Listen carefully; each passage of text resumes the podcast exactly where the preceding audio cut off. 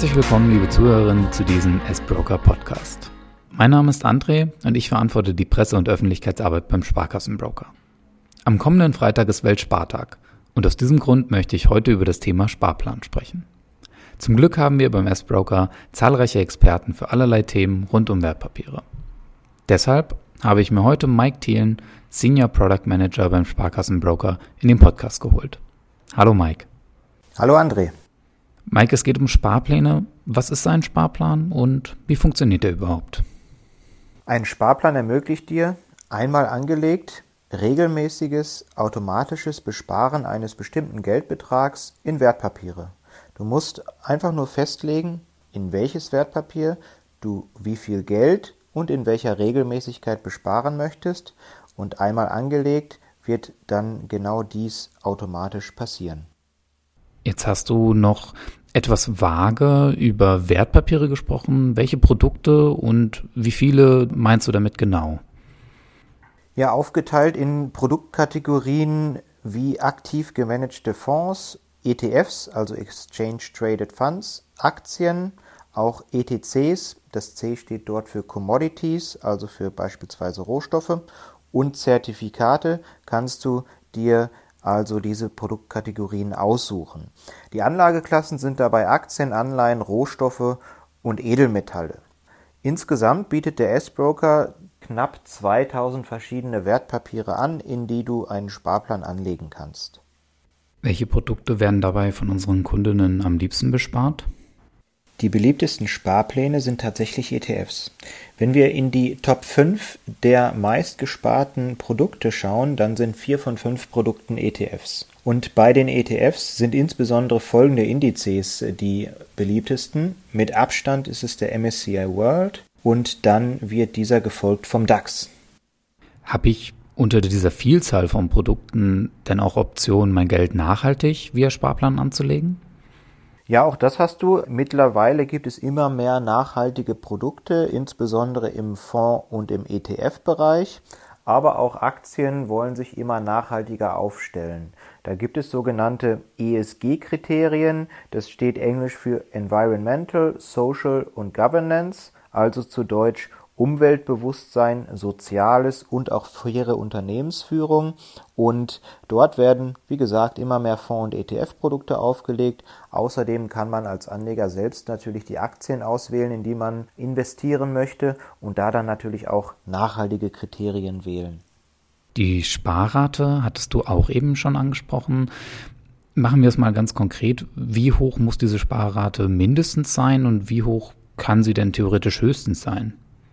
Also mindestens ist es beim S-Broker so, dass man 50 Euro besparen muss. Ähm, theoretisch unbegrenzt ist da die Möglichkeit. Wir haben häufig ein kostenfreies Sparplanangebot, wo man also gar keine Orderkosten hat mit weit über 100 Produkten. Das geht allerdings nur bis zu einer maximalen Sparrate von 500 Euro pro Ausführungstermin. Hier kann man also zum Beispiel Fonds ohne Ausgabeaufschlag besparen. Man kann auch ETFs von der DK, von DWS X-Trackers und der UBS bei uns ohne Orderprovision beim Kauf besparen. Und äh, die Sparrate und das Intervall sind da natürlich auch interessant. Die Rate haben wir gerade besprochen. Das Intervall kannst du dir so vorstellen, dass du selbst auswählen kannst, ob du monatlich einen Betrag in Wertpapiere besparen möchtest, ob du das zweimonatlich machen möchtest, vierteljährlich, halbjährlich oder einfach auch nur einmal im Jahr. Flexibilität scheint bei so einem Sparplan ja ein großes Thema zu sein. Was genau bedeutet das? Im Grunde hast du volle Flexibilität. Ähm, du kannst einen Sparplan nach deinen Bedürfnissen anlegen. Also du wählst den Geldbetrag, die Rate aus Du wählst das Intervall aus, in dem das Wertpapier ausgeführt werden soll, also monatlich, wie ich vorhin schon erwähnt habe, bis hin zu nur einmal im Jahr, also die Regelmäßigkeit. Und du kannst auch direkt festlegen, wenn du zum Beispiel sagst, ich möchte in dieses Wertpapier nur jetzt im laufenden Jahr investieren, dann kannst du sagen, es soll eben nur bis zum 31.12., sage ich jetzt mal, bespart werden und dann nicht mehr. Gleichzeitig kannst du jederzeit deinen Sparplan, den du einmal angelegt hast, auch verändern. Das heißt, die Sparrate verändern, die Regelmäßigkeit verändern. Du kannst den Sparplan aussetzen für einen bestimmten Zeitraum beispielsweise auch und du kannst den Sparplan auch jederzeit löschen. Gleichzeitig kannst du jederzeit, wenn die Börsen geöffnet haben, wenn Bankarbeitstag ist, die Stücke, die du bis dato bespart hast, auch wieder verkaufen.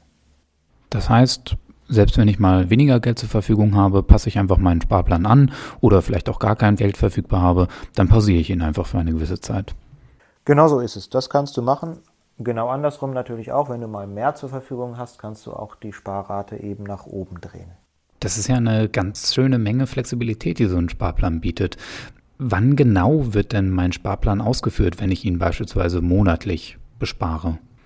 Da kannst du zwischen zwei Ausführungsterminen wählen. Das ist entweder der fünfte des Monats oder der zwanzigste des Monats, wenn diese Tage auch ein Bankarbeitstag sind. Wenn nicht, dann wird äh, der Sparplan einfach am nächsten Bankarbeitstag ausgeführt. Beispiel, der 20. ist ein Samstag und der nächste Bankarbeitstag ist der Montag, dann wird der Sparplan am Montag ausgeführt.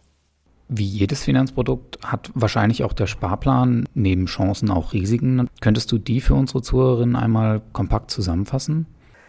Ja, also Risiken äh, gibt es natürlich. Ähm, wenn man in Wertpapiere investiert, dann hat man zum einen das Risiko des jeweiligen Wertpapiers. Das können Kursverluste sein, das können starke Schwankungen sein, die möglich sind, es können Währungsrisiken sein, die auftreten, wenn ich beispielsweise nicht in Euro, sondern in US-Dollar oder in anderen Währungen dann auch unterwegs sein muss.